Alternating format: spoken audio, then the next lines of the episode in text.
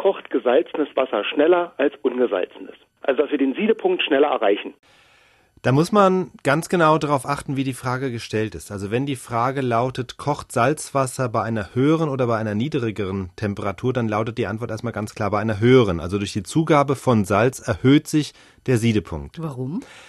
Man muss sich klar machen, was Sieden bedeutet. Sieden heißt, die Wassermoleküle bewegen sich so schnell im Wasser, dass sie sich voneinander lösen, also dass sie aus dem flüssigen Wasser in die Dampfphase übergehen, also dass aus dem Wasser Wasserdampf wird.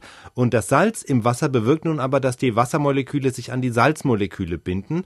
Das heißt, die Wassermoleküle müssen sich dann noch schneller und heftiger bewegen, um sich vom Salz loszureißen. Und heftiger bewegen heißt nichts anderes, als die Temperatur muss dann höher sein, denn Temperatur ist ja nur ein Spiegel der Bewegung von Molekülen.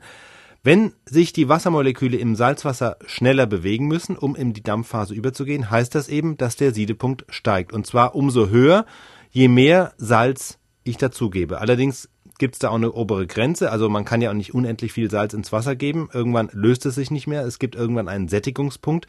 Und bei einem Drittel, wenn man ein Drittel des Wasser mit Salz auffüllt, dann ungefähr ist es Salz gesättigt, wenn sich das dann alles gelöst hat. Das heißt, dann kann kein zusätzliches Salz mehr gelöst werden. Und bei einer solchen gesättigten Salzlösung, das ist dann sozusagen das Maximum, da wird der Siedepunkt um bis 8 Grad erhöht, also liegt er nicht mehr bei 100 Grad, sondern bei 108 Grad. Bei dem, was wir normalerweise zugeben zum kochenden Wasser, also beim Spaghetti-Kochen zum Beispiel, ja, da ist es nicht ganz so viel, sondern da steigt dann der Siedepunkt, ja, vielleicht um ein bis zwei Grad, liegt also zwei Grad höher, liegt also bei etwa 102 Grad. Du hast vorhin gesagt, dass es noch eine andere Antwort auf die Frage gibt. Ja, also ich habe ja bisher nur über den Siedepunkt gesprochen, der sich eben bei Zugabe von Salz erhöht. Aber Herr Boronowski hat auch gefragt, kocht das Wasser schneller und da kommt ein zeitlicher Aspekt ins Spiel. Also jetzt könnte man natürlich vermuten, ja, wenn der Siedepunkt höher ist, muss das Wasser auf der Herdplatte auch länger erhitzt werden, um zum Kochen zu kommen. Ist aber nicht unbedingt der Fall, denn es passiert noch was. Wenn man Wasser salzt, erhöht man bis zu einem bestimmten Punkt auch die Wärmespeicherfähigkeit vom Wasser. Und das heißt im Klartext, das Wasser wird bei einer bestimmten Energiezufuhr schneller heiß, weil es die zugeführte Wärmeenergie sozusagen schneller in Temperaturgrade umsetzt. Das heißt, es braucht auf der gleichen Herdplatte weniger Zeit, um etwa jetzt von 20 auf 100 Grad zu kommen. Jetzt muss es zwar auf 102 Grad kommen, ja, weil ja Salz drin ist und dadurch der Siedepunkt höher ist, aber in der Summe trotzdem, das gesalzene Wasser kommt schneller von 20 auf 102 Grad, als das ungesalzene Wasser von 20 auf 100 Grad kommen würde. Wenn man jetzt auf die Uhr guckt, man wird das nicht viel feststellen, man wird auch beim Energieverbrauch kaum etwas merken, das ist eher eine theoretische Größe, aber man kann sie berechnen und messen.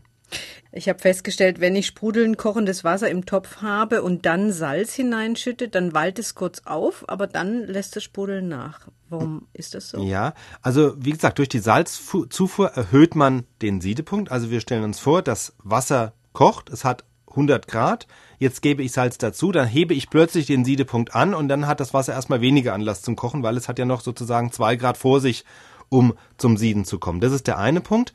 Hinzu kommt aber dass es durch die Salzzufuhr sogar noch leicht abkühlt. Denn das Salz, erstmal das Salz ist ja meistens vorher bei Zimmertemperatur, das heißt, es müsste erstmal nochmal nacherhitzt werden, um auf die gleiche Temperatur zu kommen. Und zweitens, und das ist der eigentliche Punkt, das Auflösen vom Salz im Wasser kostet wiederum Energie. Lösungsenergie, sagt man. Das heißt, wenn ich Salz in Wasser auflöse, kühlt sich das Wasser erstmal ab. Wenn Leute im Winter Salz streuen, hat das dann auch was damit zu tun, dass das Salz jetzt das Temperaturverhalten vom Wasser, vom Schnee verändert? Das ist wirklich eigentlich die Kehrseite des im Prinzip gleichen Effekts. Also wenn ich Kochsalz oder sonstige Stoffe, es ist eigentlich, kommt gar nicht drauf an, was es ist, sondern einfach nur, es muss sich im Salz, es, es muss sich im Wasser lösen.